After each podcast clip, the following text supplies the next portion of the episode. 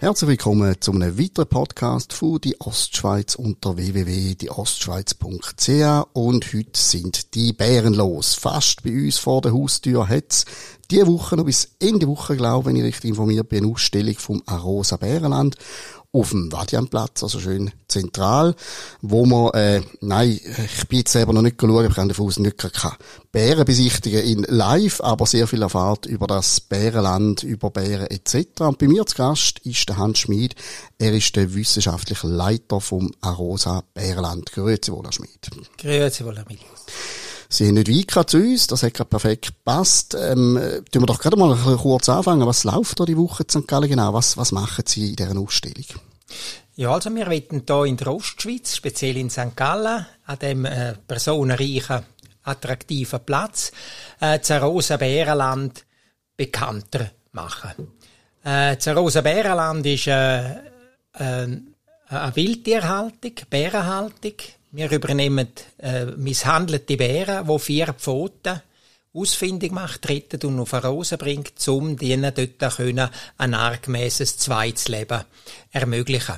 Und das wollen wir da in St. Gallen der Öffentlichkeit bekannter machen, für den Tierschutz sensibilisieren, für den Naturschutz sensibilisieren und natürlich für einen Besuch im Rosenbärenland anregen, weil da kann man auch sehr viel lernen Neben dem, dass es ein sehr natürliches Erlebnis ist, die Bären in einer natürlichen Landschaft zu beobachten und zu erleben. Also vier Pfoten, muss vielleicht noch sagen, ist eine Tierschutzorganisation und die tun dann quasi den Bären, die es vorher offensichtlich nicht gut kennen, in ihre neue Heimat. Wenn man noch nie dort ist, muss man also feststellen, dass ein Rosenbärenland, das ist nicht irgendwie ein halber Zirkus, eine Showgeschichte, sondern da steckt im Prinzip wirklich der, der Schutzgedanke von diesen Bären im Vordergrund.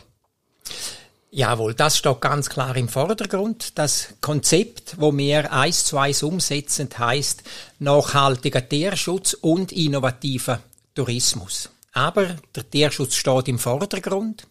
Unser engster Partner im Rosa-Bärenland ist die Tierschutzorganisation Vier Pfoten. Wir haben uns verpflichtet, wir nehmen nur Bären im Rosenbärenland auf, wo es schlechter Haltung kommen und dann von der Tierschutzorganisation für Pfoten gerettet wird und auf Rose gebracht werden. Das ist gerade jetzt aktuell der Fall. Es sind zwei Bären aus Nordmazedonien auf dem Weg nach Rose. Am Freitag kommen sie bei uns oben an.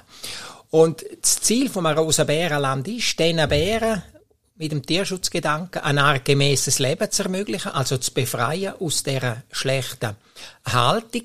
Das steht ganz klar im Vordergrund. Aber es ist nicht zu verhindern, dass es touristisch attraktiv ist. Bären. Darf sie auch, also ja. Darf es auch. Bären haben Menschen schon immer fasziniert. Das ist interessant dass Leute auf Rose kommen, also der Tourismus äh, für, äh, ankurbelt. Und das hat wiederum den grossen Vorteil, je mehr Leute ins Bärenland kommen, umso mehr Leute können wir für den Tierschutz sensibilisieren. Also es ist ein Projekt Win-Win-Win. Eine Laienfrage, wie transportiert man Bären von Nordmazedonien auf Arosa? Wie passiert das? Fahren die Zug?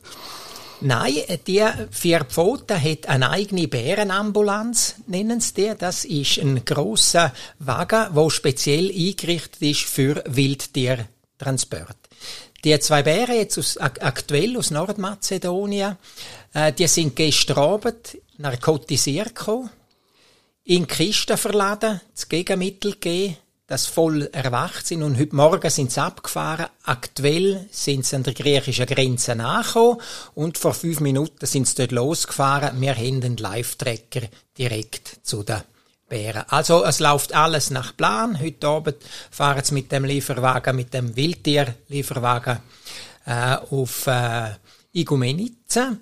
Und dann gehen sie in der Nacht mit der Fähre auf Bari, von dort auf Bergamo über Chiasso, dann auf Rose. Und am Freitagnachmittag werden sie in Rose ankommen, wenn alles plangemäß läuft. Dann steigen die Bären aus dem Wagen und sind in ihrer neuen Heimat. Das ist noch faszinierend. Wie viele Bären sind denn insgesamt im Bärenland? Aktuell sind zwei Bären da oben. Amelia und Maimo, zwei ehemalige Restaurantbären aus Albanien. Restaurantbären heisst, ein Restaurantbesitzer hätte gekauft als ganz junge Bären, hat sie aufgezogen, Hand aufgezogen und dann hinter dem Restaurant in, in einem kleinen Käfig von 60 Quadratmeter Beton und Eisen gehalten, als Attraktion für Gäste, für die Restaurantbesucher dort vor Ort. Äh, für die Foto ist aufmerksam worden, hat mit dem Besitzer geredet und er hat sie dann freiwillig abgegeben, weil er selber zur Erkenntnis gekommen ist, äh, dass das von der Haltung her äh, alles andere als optimal ist, akzeptabel und er ist auch zunehmend von der Gäste kritisiert dass das nicht mehr geht.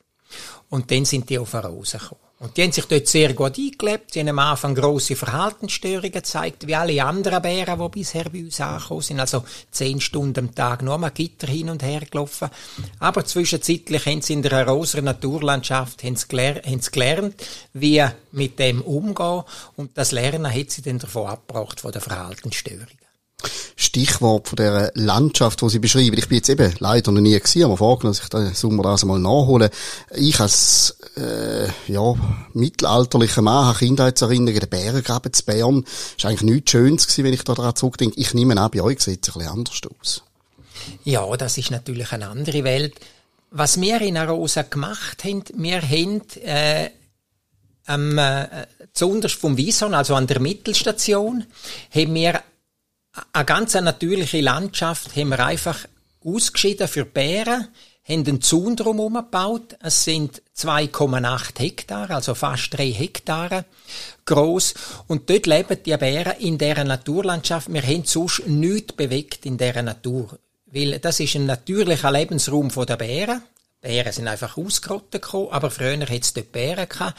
Also wir haben eigentlich die ideale Naturlandschaft für Bären aber die Bären, die bei uns ankommen, die sind, am Anfang sehr schwer. Die können nichts, wenn sie bei uns ankommen. Und dann müssen das alles in einem mittleren Alter noch lernen. Aber es ist eindrücklich, wie, wie sie das in wenigen Monaten schaffen und das natürliche Verhalten annehmen. Eben, wenn man da irgendwo in einer Beton-Gitterkiste aufwächst, dann geht einem natürlich der Instinkt für die Natur wahrscheinlich irgendwie verloren. Sie sagen, die, die lernen das, die adaptieren das. Schaffen sie denn mit diesen Bären oder wie machen sie das? Lernen die das selber? Kommen irgendwann die Naturinstinkte dafür oder wie läuft das? Jawohl, also muss ja ein bisschen korrigieren. Ein Instinkt ist definitionsgemäß angeborenes Verhalten. Das verlieren Bären nicht, wie die Menschen übrigens auch nicht. Also die Instinkt, die angeborenen Verhaltensmuster, die Bedürfnisse, die sind noch da. Einfach in diesen Beton- und Eisenkäfig äh, haben sie die notwendigen Reize nicht gehabt, um die Bedürfnisse können ausleben. Zum Beispiel, sie haben nie eine Winterruhe gemacht, weil sie haben nie eine Höhle gehabt, nie einen Rückzugsort. Und in Arosa das, Haltungs-, das artgemäße Haltungskonzept ist eigentlich kein Pflegekonzept. Wir tun diesen Bären nicht helfen. Wir können denen nicht einen Flipchart reinstellen und sagen, was sie tun. Könnten wir schon, aber es würde nicht nützen. Darum, unser Ansatz ist, unsere Hauptaufgabe ist diesen Bären Voraussetzungen bieten, naturneue Voraussetzungen, damit sie selber das natürliche Verhalten lernen können, respektive gezwungen sind, das müssen zu lernen. Sie werden also in der Naturlandschaft ausgesetzt. Als Beispiel, wenn, wenn sie zuerst mal rausgehen und ein Amsler fliegt aus, aus einer Wacholderstudie raus in der Nähe, dann gehen sie zuerst einmal panikartig zurück in den Stall, wo sie vertraut sind. Beim zweiten Mal, wenn das passiert, schauen sie noch ein bisschen aufmerksam deren Amseln an. Und das dritte Mal schauen sie die nicht mehr an. Also die lernen sehr schnell mit so natürlichen, angeblichen, anfangs angeblichen Gefahren umzugehen. Sie lernen, das ist nicht gefährlich. Und sie lernen dann auch Gras fressen. Sie lernen weiden. Also sie weiden im Frühling wie Kühe. Das erstaunt die Leute damals noch. Und dann die ganzen natürlichen Muster, dann auch das Sozialverhalten untereinander, das müssen sie selber lernen. Und der Lernprozess am Anfang, der ist mit grossen Ängsten, mit einer hohen Leistung verbunden. Aber bis jetzt haben es alle Bären geschafft. Gut, dann drängt sich aber natürlich die Frage auf, mit was verdient der wissenschaftliche Leiter vom Bärenland sein Geld, wenn die alles selber lernen, dann haben sie ja gar nichts zu tun. Ja, ich bin, also meine Hauptaufgabe ist das, das wissenschaftliche Konzept, artgemäße Tierhaltung und nicht Tierpflege. Wir tun die Tiere nicht pflegen, weil wenn wir sie wollen pflegen, müssen wir etwas falsch machen. Und das will ja niemand.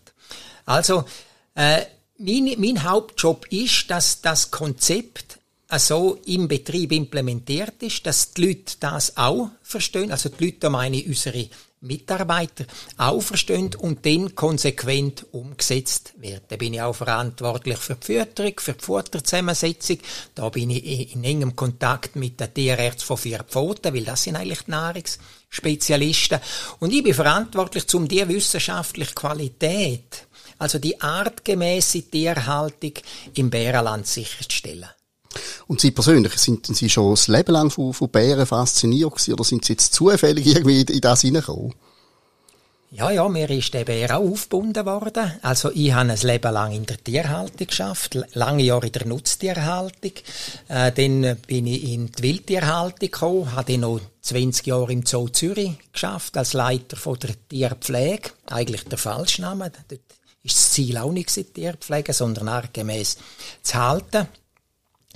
Und äh, dann ist dann der Zufall gewesen, dass der Pascal Jenny, der damalige Tourismusdirektor von Rosa, aus dem, aber, aber man Stammtisch Bäridee hatte, äh, Bären auf eine zu holen, zum touristisch etwas ankurbeln. Dann hat er die Idee, ich habe dann auch müssen sagen, ja, warum, warum nicht? Das ist zwar eine gesponnene Idee, im hintersten an der Talentlag plötzlich die Bärenidee bringen. Das war eine grosse Gegenwehr. Aber sachlich gesehen, ich muss sagen, das hat für den Tourismus Potenzial, aber eben auch für den Tierschutz. Und dann ist die Kombination entstanden, zusammen mit vier Pfoten haben wir das konzipiert, innovativer Tierschutz und Nein, nachhaltiger, Entschuldigung, nachhaltiger Tierschutz und innovativer Tourismus.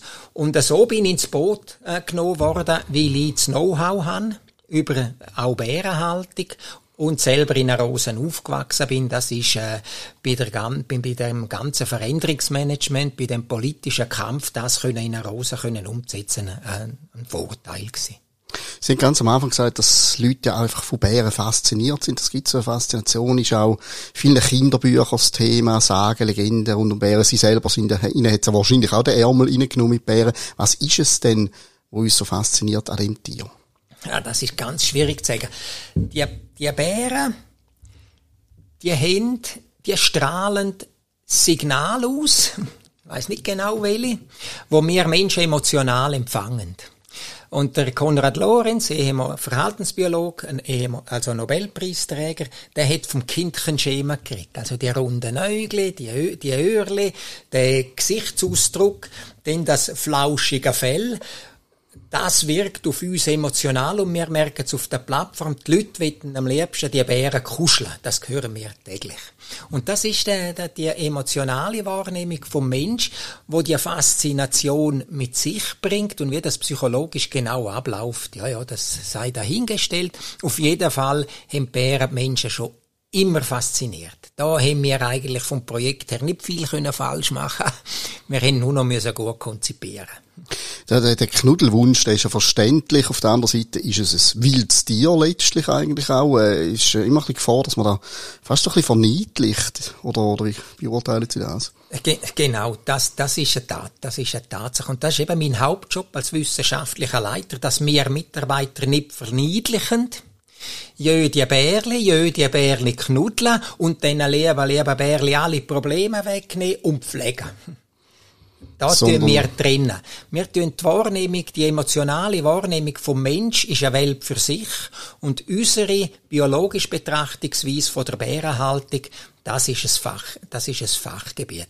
Aber äh, es ist schon, das Projekt lebt natürlich stark von den Emotionen von den Menschen die Menschen kommen Bären schauen, werden dann auch in der Tierschutzausstellung und von uns sensibilisiert, wie schlecht es diesen Bären gegangen ist und wie gut es ihnen jetzt geht.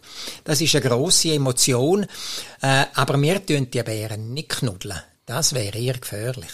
Eben, die haben ja durchaus ein Potenzial zum Schaden anrichten. Das ist auch noch ein, ein guter anderer Punkt. Ich probiere jetzt so ein bisschen mein uralte Gimmi-Biowissen abzurufen und Sie sagen mal, wo ich falsch liege. Tendenziell, Bären sind ja eher Einzelgänger, oder? Richtig. Also die sind jetzt Voll Einzelgänger. Gut, eben. Und, und jetzt bringen wir am Freitag zwei neue in die Truppen rein. Was passiert da? Was ist das für eine Dynamik? Also die könnten sich auch unter Umständen auch einfach nicht ausstehen gegenseitig. Die werden sich nicht ausstehen, weil sie Einzelgänger sind. Bei den Bären läuft das so. Im Freiland denkt, haben die Bären grosse Streifgebiete und die Grösse von diesen Streifgebieten ist abhängig von der Nahrungsmenge. Wenn es wenig Nahrung hat, dann tun die Bären das Streifgebiet vergrößern und vehement verteidigen, die, die sich durchsetzen können. Und da geht es nur um Nahr Nahrungskonkurrenz. Also e Egoismus ist keine Erfindung vom Menschen, das ist ein Naturgesetz. Wenn es mehr Nahrung im Gebiet hat, dann werden die Streifgebiete kleiner und es kann durchaus sein, dass Streifgebietsteil teilen. Und wenn es ganz viel Nahrung hat, dann ist Nahrungskonkurrenz in der Natur ausgeschaltet und dann verträgen sie einander. Und das ist dann zum Beispiel in Alaska, wenn die Lachszüge sind. Dann sind da 20 bis 50 Bären Meter am Meter am Lachs fressen und haben keine Zöpfe. Weil sie merken, das lange auch noch für mich. Ah, es hat genug, genug Ressourcen. Ich muss da nicht noch kämpfen. Für was auch kämpfen? Kostet nur Energie. Es hat ja vorig zu fressen. Und dann tun wir natürlich im Bärenland, wo natürlich schon, das muss, dem muss man auch in die Augen schauen, das ist ein beschränkter Lebensraum von fast drei Hektaren Größe. Das ist aber auch so groß, dass wenn wir ein durchschnittlich gutes Nahrungsangebot zur Verfügung stellen, mit zufüttern, dann können sie das Streifgebiet teilen, wo dort in eine Rose gehst. Und das haben wir gesehen mit den vier Bären, die wir bisher hatten. Die haben dann schon eine Rangordnung ausgemacht.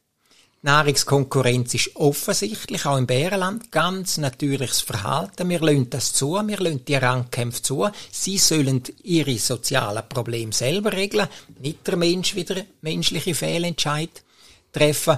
Und das funktioniert, weil wir die Nahrungsmenge gezielt können steuern auf dem beschränkten Lebensraum. Aber die haben Ärger untereinander.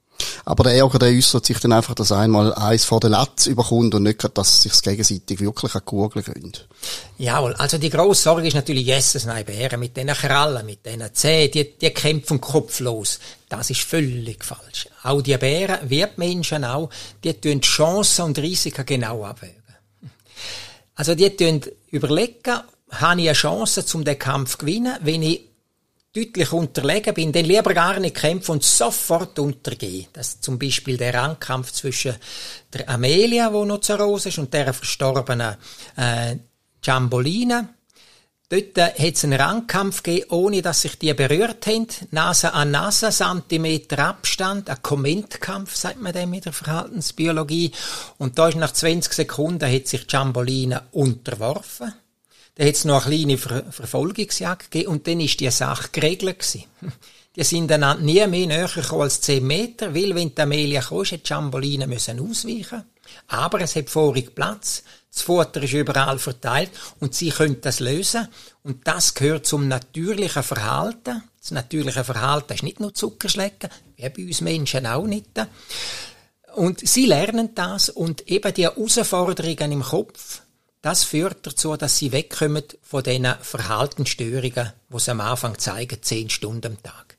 Das ist faszinierend. Also ein entschiedener Blick und wahrscheinlich die Körpersprache gelangt, um quasi die Rangordnung herstellen, basta. Und ab dann ist es klar gewesen. Jawohl, ja. Die, Ohren, die Ohrenstellung, Jamboline, Jamboline hat die Ohren zurückgenommen, hat sich klein gemacht, Hinterhand gesenkt und dann haben wir gewusst, also dann haben wir vom Bärenland gewusst, jetzt ist der Entscheid gefallen. Und dann hat es noch am Anfang noch ein bisschen ein Gebrüll gegeben. Was denn das genau bedeutet, kann ich auch nicht sagen, aber das ist der Bären ihre Sache. Das sollen die untereinander Sache, genau. Und jetzt kommen die zwei, das sind jüngere Tiere, die jetzt kommen, wenn ich es richtig verstanden habe. Nein, die sind sogar älter als die, die wir schon ah, haben. Die sind Jahrgang 2004, die sind also 18-jährig. Aber Bären können gut über 30 Jahre werden, also die haben noch eine zweite Lebenshälfte in, in, in einer artgemäßen Umgebung vor sich. Und die zwei, die quasi miteinander aufgewachsen sind, die werden sich dann dort auch ganz normal, also die werden dann auch zu Einzelnen quasi. Ja, das, die, also die zwei, Sie meinen die zwei Restaurantbären, genau, die genau, ehemaligen Restaurantbären, jetzt sind es Roserbären. Also die, die verhalten sich relativ, also die Bären untypisch, weil sie sind immer zusammen. Die zwei Bären sind als Welpen, also wenig, im Alter von wenigen Monaten gekauft gekommen dann 13 Jahre lang zusammen in einem 60 Quadratmeter Beton- und Eishockey gehalten worden. Die haben natürlich von Anfang an geschwisterte Beziehung aufgebaut vom Verhalten her. Ob es genetisch Geschwisterte sind, wissen wir nicht einmal. Wir könnten es untersuchen lassen, aber es bringt niemandem etwas. Darum lassen wir das.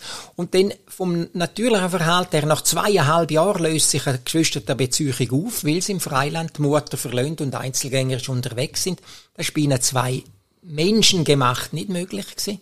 Die sind 13 Jahre zusammen gewesen, eine enge geschwisterte Beziehung behalten. Und das haben sie auch nach der Ankunft in Rosen noch behalten. Darum sieht man sie auch etwa, wenn man bei uns auf die Webseite, auf die Webcams geht, dass sogar zusammen in einer Höhle liegen. Das ist völlig bärenuntypisch. Aber wir lassen das zu, weil sie haben das Bedürfnis, wo Menschen gemacht ist, und die sind viel, viel miteinander unterwegs. Also die, die, die verhalten sich sich gegenüber wie Geschwister immer noch, auch im, auch, auch im mittleren Alter. Aber mit den zwei Neuen, da kommen zwei Fremde, die das Fressen streitig machen. Konkurrenz pur, wie bei uns in der Marktwirtschaft. Also auf Sie warten eine spannende nächste Woche, glaube ich, vor Ort wahrscheinlich, äh, mit, mit vielen interessanten Beobachtungen.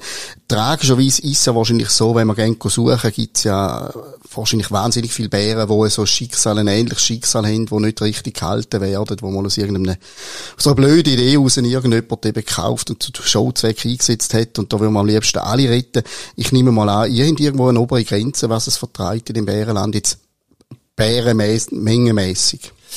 Jawohl, also das Rosa Bärenland ist ausgerichtet für fünf Bären vom Haltungskonzept her. Wir haben fünf Stellen eingerichtet, fünf Höhlen steht zur Verfügung und die ganze Haltungstechnik ist auf fünf Bären ausgerichtet.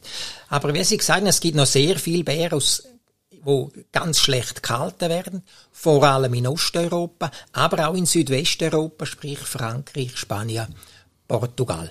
Vier Pfoten hat aber selber, neben dem Rosa Bärenland, wo ein, ein Rosa-Projekt ist, sie haben noch eigene Anlagen in ganz Europa verteilt. Deutschland, Österreich, Bulgarien, Polen, Ukraine, Vietnam haben sie die grösste Anlage.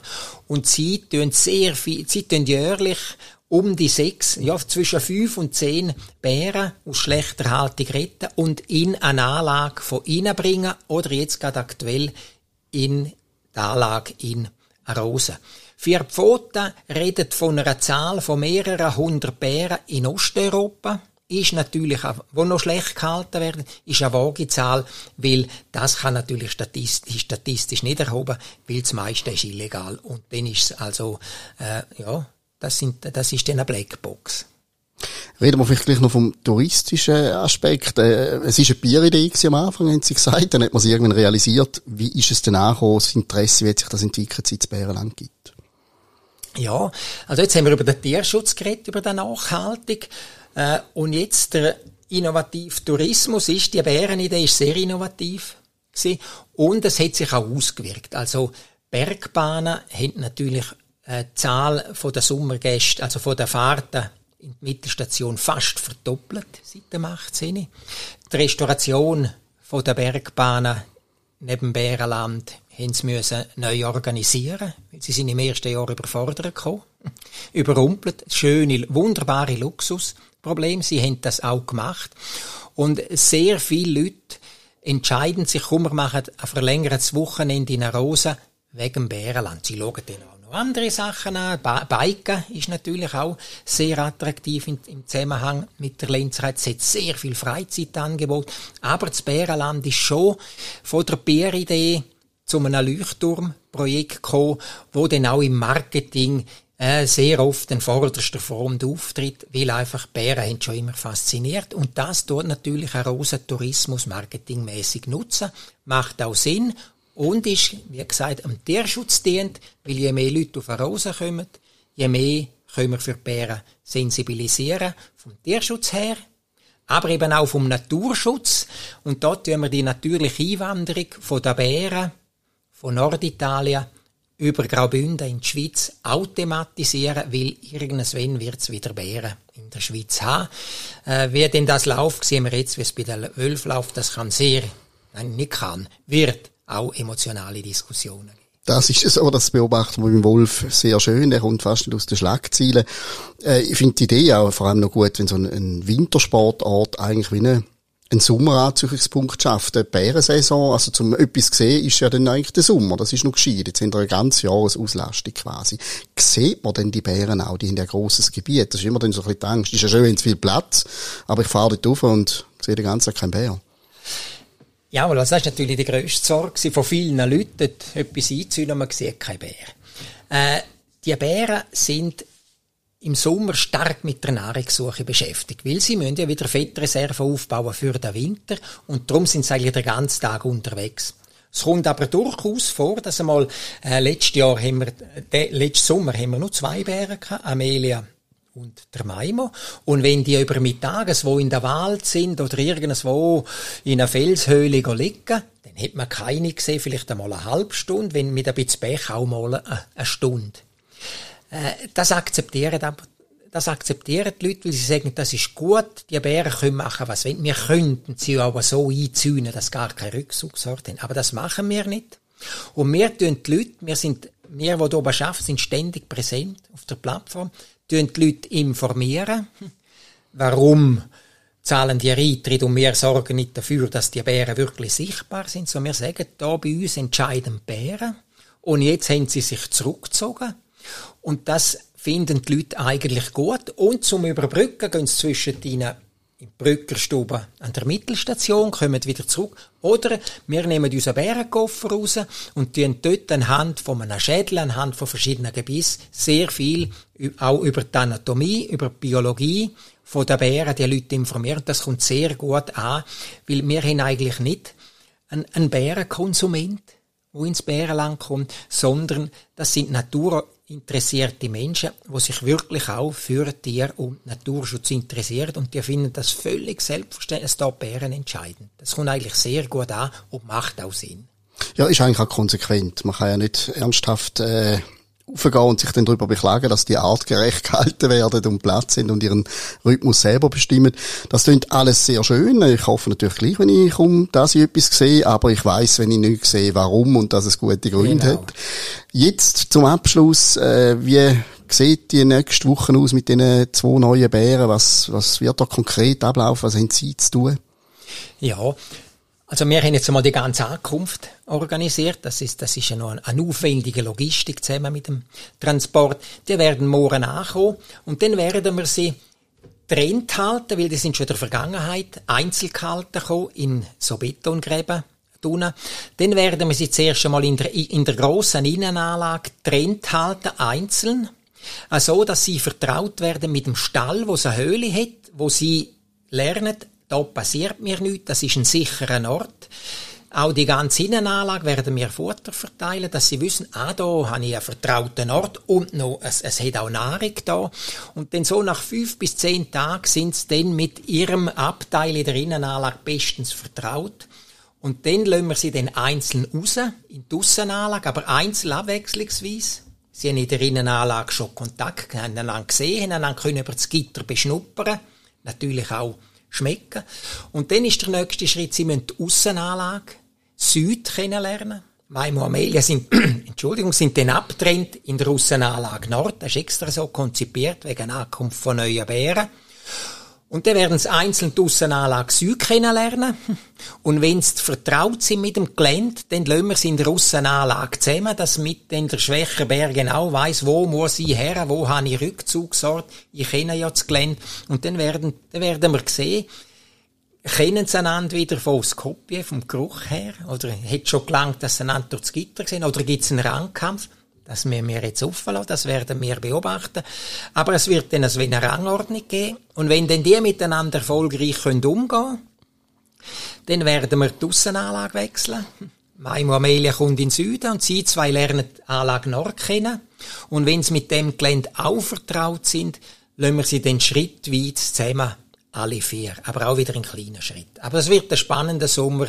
Also, ein Besuch ist, äh, das, das, das lohnt sich nur schon zum Verhaltensentwicklung zu verfolgen von diesen Bären. Und ein Besuch ist, glaube ich, irgendwo ab dem Juni möglich, dass wir wieder offen sind. Jawohl, also wir machen offen über die Festtage, Auffahrt machen wir Bruck, Pfingsten offen und dann am Samstag, 11. Juni, fährt im Rosen, fährt in der Rosen Sommersaison an. Gut, und dann wäre Arosa und das Bärenland also für Sie, die da jetzt zugelassen haben, offen und besuchbar. Herzlichen Dank, Hans Schmid, für die spannenden Ausführungen. Und wir werden selbstverständlich äh, in dem Podcast noch verlinken, direkt aufs Bärenland, dass man da ein bisschen im Internet schon mal reinschnuppern, ein bisschen schauen. Ihr gehört, der Livecam hat ja auch und äh, da erfahrt man alles rund um den Besuch im Arosa Bärenland. In dem Sinne, herzlichen Dank fürs Interesse und bis zum nächsten Mal. Auch meinerseits bärenstarken Dank. Danke sehr.